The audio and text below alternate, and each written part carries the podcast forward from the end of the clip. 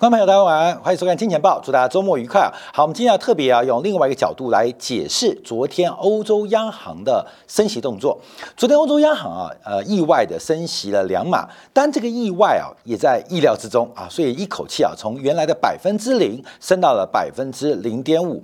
那这个动作啊，是结束了十一年以来的一个这个呃货币的宽松政策，同时也让欧洲央行的基准利率呃魁违八年之后。摆脱了负利率的环境，那到底发生什么样的变化？因为在这个欧洲央行升息之前，官面可能要注意到几个国际的一个脉动。除了英国首首相鲍勃江森啊，这个在四十八小时意外啊遭遇到保守党内部的政变拉下台之外，另外德拉吉已经第二度。已经第二度要请辞意大利的总理，那一个在西，一个在东，这两个最重要的领导人，其实恰恰好是整个美国控制欧洲在政治、在道德、在方向外交当中一个非常重要的桥头堡。所以要从这个角度，我们来解读欧元的大幅升息，这不是去美元化。而是去美国化。好，那我们先看到，在讨论欧洲央行的利率决策之前，我们先看昨天晚上出现了一个市场巨大的变化。最几天啊，这个美国股市在反弹，可是反弹力度更大的是美国的债券市场。昨天晚上十年期国债的直利率一口气掉了十六个 BP，来到了二点八七，创下了二零二零年三月以来最大的单日利率的跌幅，也就是。创下了近两年半以来最大单日的美国国债的。涨幅，所以看到这个股市的反弹，其实我们不断提醒大家，美国国债的反弹力度可能更值得做一个观察。那为什么美国国债在这边利率开始拉回，国债开始反弹呢？那必须啊，当然可以从几个新闻焦点来做观察。可是我们从结构把它拆开来做观察，特别从这个抗通胀债券提供了我们从资讯来解读为什么名目利率啊，蓝色的名目利率就是美国十年期国债会出现利。率大幅度的下滑，那虽然还不能用崩跌形容，可是国债。多头跟牛市的号角似乎在最近一周逐步的响起。那从这个角度可以看得比较明显啊。关键从今年以来，我们看到名目利率弹升的幅度啊，从一月、二月、三月、四月、五月、六月到七月，基本上美国国债利率是不断的一个走高。从整个加起来，我们看到美国国债利率从原来百分之二不到，一口气突破了百分之三。其中，其中前期贡献最大的就是一二三月。你可以观察啊通胀预期、通货膨胀的预期，在市场给予美国国债进行定价的时候，干扰的因素最大，也就是前段今年第一季美国国债大幅度的利率拉高，主要原因是来自于通胀预期。可是从了四月份、五月份。六月份，甚至早在三月份，这个画风丕变了。我们看到，其实后来支持美国国债利率不断走高的是实质利率。三月份谈了二十七个 BP，四月份谈了五三个 BP，到了五月份谈了十七个 BP，到六月份谈了四十四个 BP。所以我们可以看到，其实啊，在今年上半年，美国国债利率大反弹，其实要分成前半场跟后半场。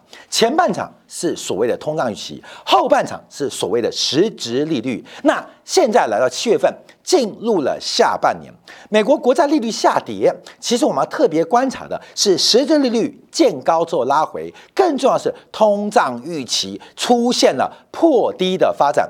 前半场的主角，整个国债推升主角，在四月。在五月，在六月大幅度的拉回，所以我们从另外一张图给大家来做个参考，就是通胀预期。以十年为例，整个通胀预期的重要支撑其实早就做跌破，在去年的高峰一度来到二点七的水平，在今年上半年第一季的时候，美国的通胀预期高烧不退，维持在百分之二点七，甚至一度突破了百分之三，有数据以来的历史最高。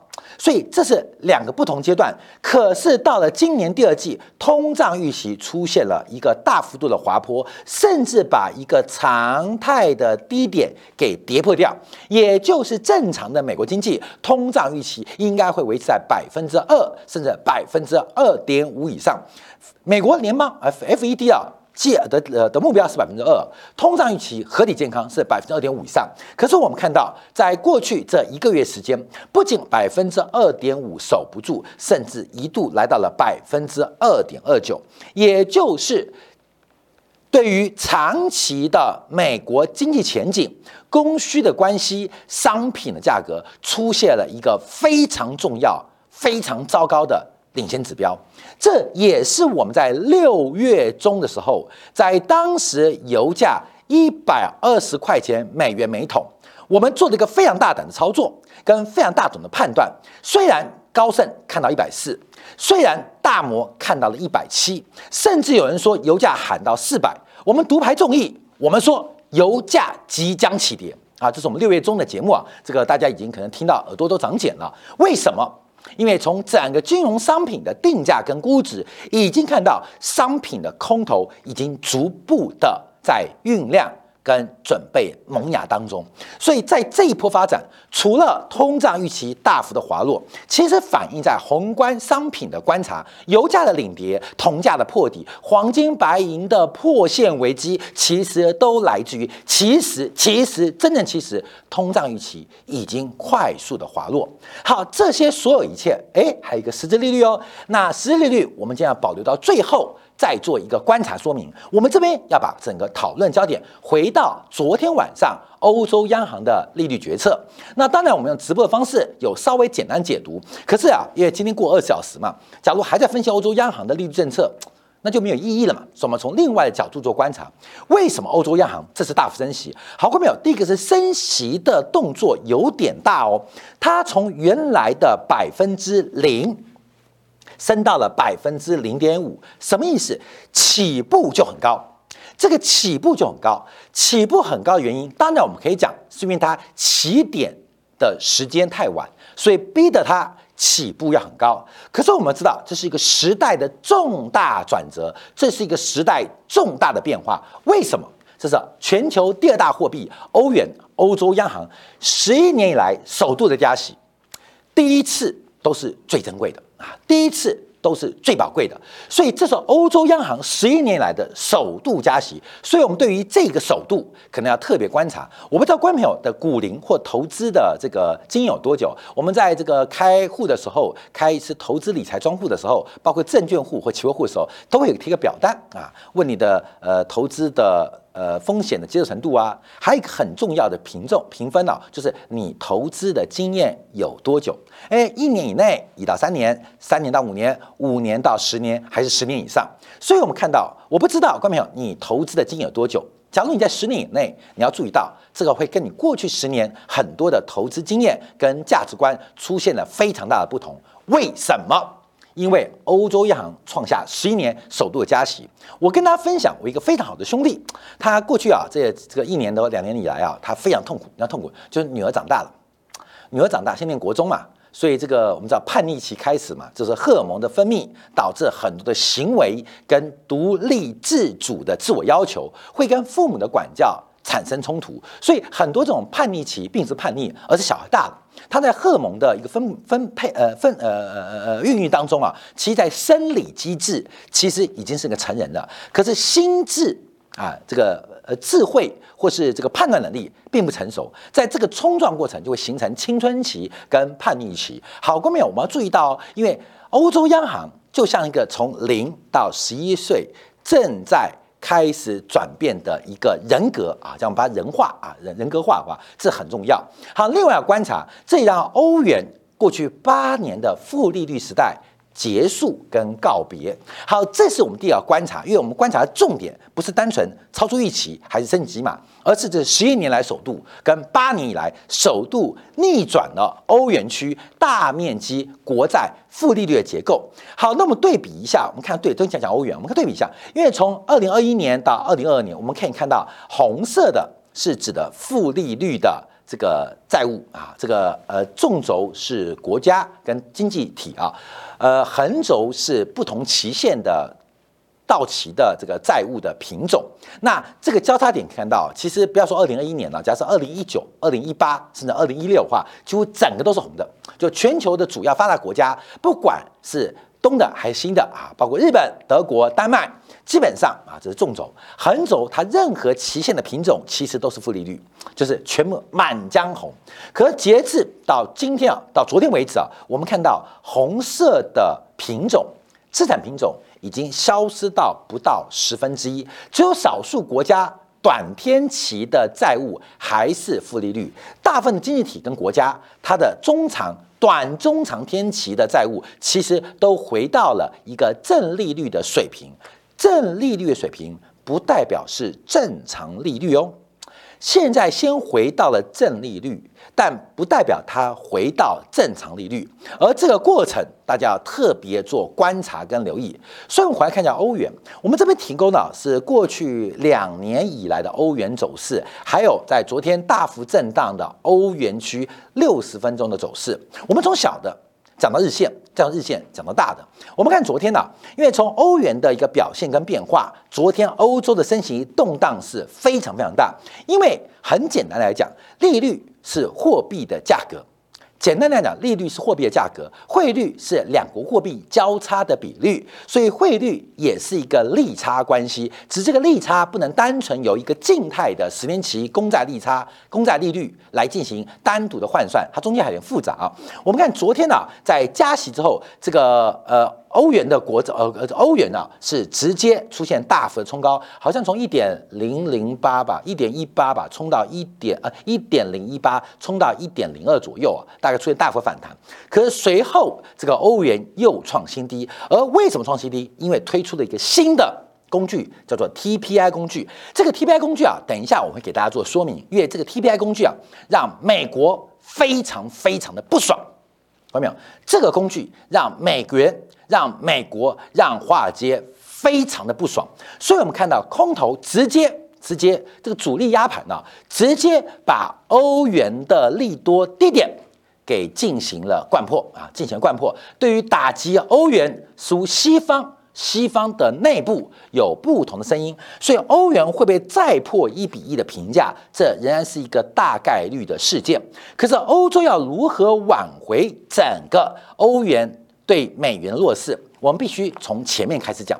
从前面一个是从节目刚开始前面讲的，包括看到了德拉吉的请辞，包括了波江省的下台，还有包括俄乌冲突，还有德国通过了史上最大规模的军方。军事预算这些的变数，让欧洲跟美国出现了非常重要的质变。我们回想啊，在两千零两千年啊，欧元成立时刻，第一个啊，美国下了两个重点，一个是南斯拉夫的战争啊，巴尔干半岛的战争，蓝联盟战争，这直接使得欧元在成立的时候刚出生就跌破了评价。那随后啊，也埋了一个长期性的隐患，就在二零零一年，高盛用金融操作的方式，用财务窗式的一个工具，帮助了希腊加入了欧元，使得南欧国家纷纷反而效之，使得欧元长期受到南欧国家刺激也好，经济发展滞后的影响，拖累了欧元的变化啊，拖累了欧元变化。那这在二零。一二年、一一年特别特别的明显，尤其我们可以观察到，直到二零二零年，直到了二零一七年，川普上台。跟新冠疫情的爆发，欧元才见到在前坡高点的反弹，一度最高来到了一点二三五啊，最高来到一点二三五，这是最高的一个位阶啊。当然，我们当时啊，在去年第一季对于欧元有非常悲观的看法啊。当时啊，我们在去年第一季，只要见光面还有兴趣去看去年第一季啊，这想一讲又一年半了。我们在这个时间点。在这个阶待到一点二二跌破的时候，我认为两波测满足，一波到一点一二，一波会到一点零四啊。当时我们就做了一个预测，什么时间是二零二一年的 Q 四，二零二一年的 Q 四啊，Q Q one 做的预测，二零二一年 Q one 做预测，就是我们去年年初啊做的一个非常重要预测。可能很多观众朋友看好戏啊，我也知道很多人对于外汇市场只是单纯用新闻跟资讯解读，可对于进出口贸易商或对于外汇的投资者或对于很多商品的避险需求，我们这个建议其实是非常有观察点，也非常有价值的，因为我们把整个欧元的头部摸索出来，也同时算出了两波跌幅满足，只是这个跌幅啊超出我的速度啊。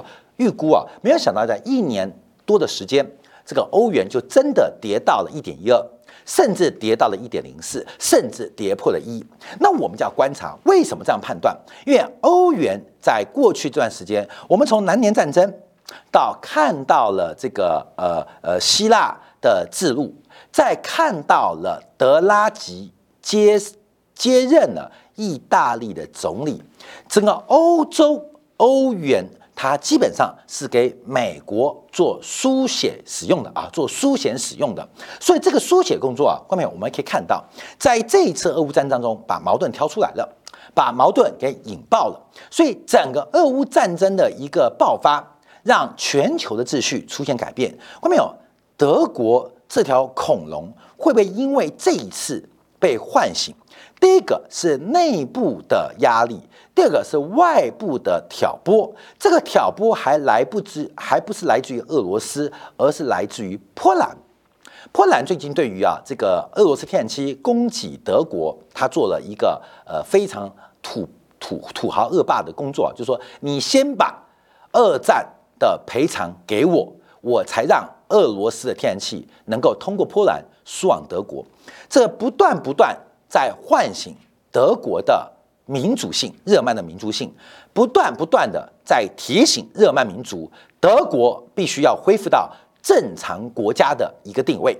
一个正常国家一定要军事武器，一个正常国家一定要军事威吓的能力。第一个。是避免人家对你恐吓，像波兰这种烂国家，既然可以对德国恐吓，这个斯拉夫人什么时候嚣张可以对我日耳曼人大小声了？那主要原因是远德国它的政治天花板受到了限制，在二战之后，日本跟德国都受到限制。我这几天看那个陆克文的这个呃呃呃的这个视频啊，就提到很棒，就讲为什么。政治天花板一定要突破，因为日本跟德国从二战以来，任何经济跟生产力的释放或发展，都会碰到政治天花板。只要你任何的发展规模或产业的突破，威胁到英国跟美国，你就会受到制裁哦，你就受到打击哦，会受到很多的一些制肘哦。那什么原因？因为政治格局的天花板限制了。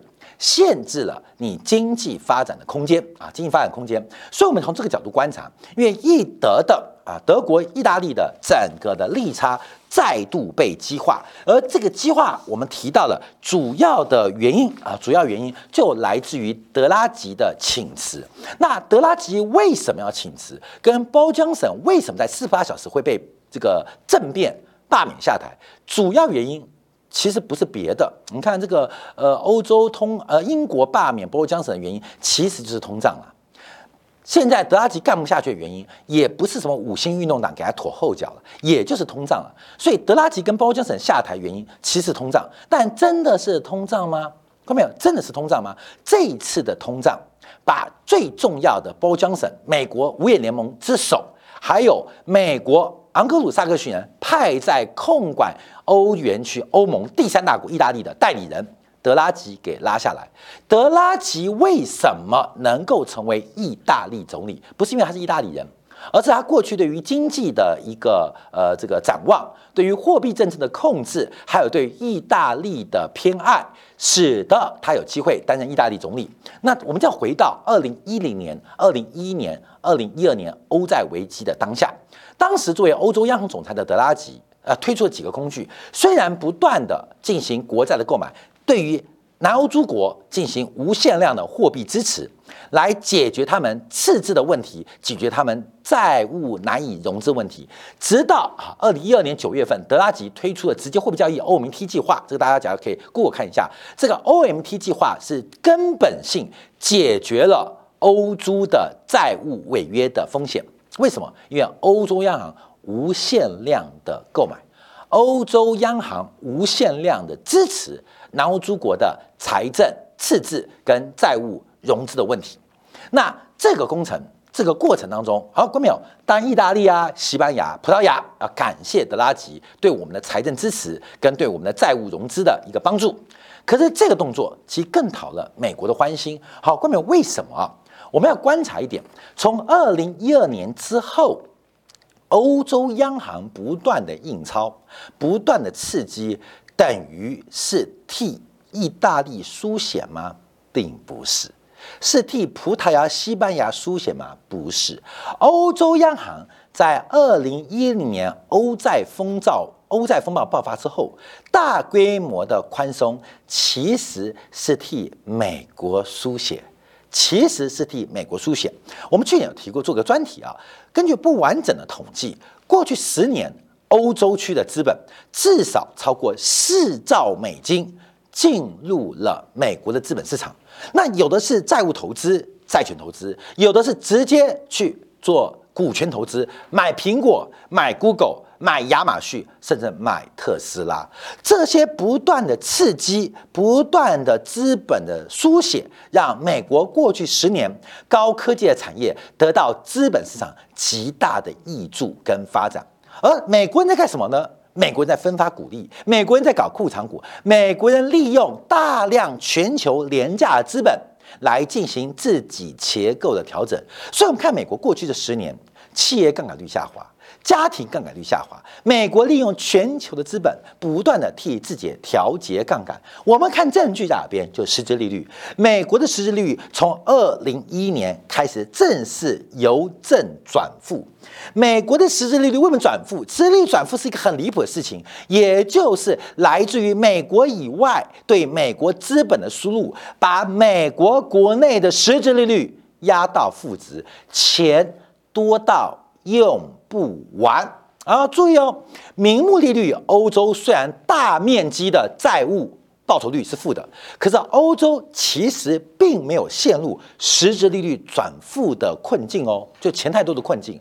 美国虽然国债利率是正的，可是美国的实质利率却已经转负了，大量的资金跟游资透过欧洲央行，名目上对于南欧诸国的。挹注成为对美国经济、对美国资本市场最强、最久的书写动作，这是我们大家解读。全球资本就是如此。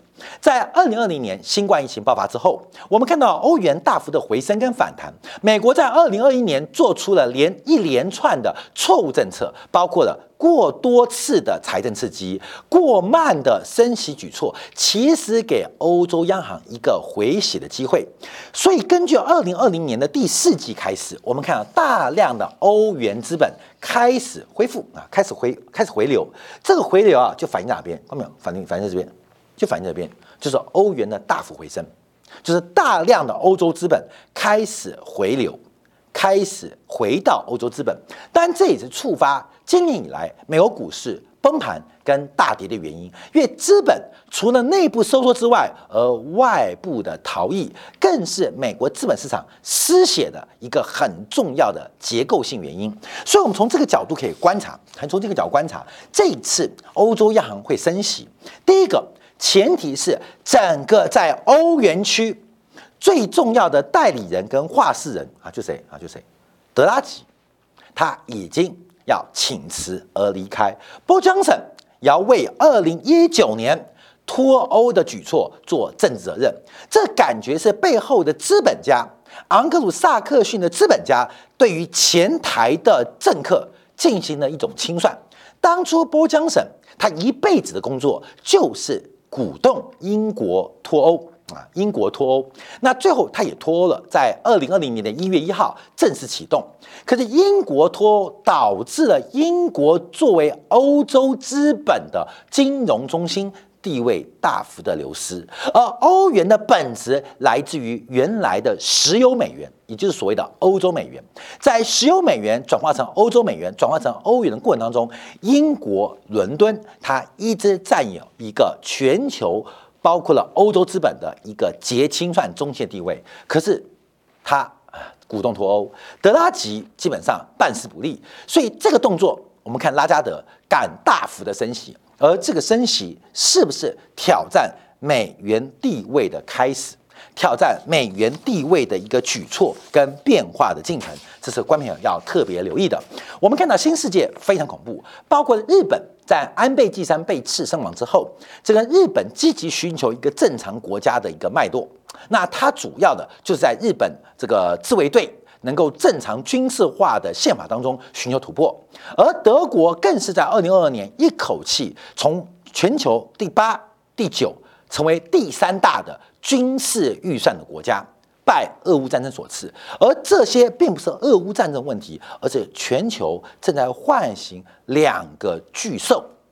为什么希特勒会发动战争？为什么日本帝国主义会兴起？观众朋友，假如我们知道百年前的历史，就知道哦，他们同时具有强大的生产力，有极大的军事潜能，却恰恰好。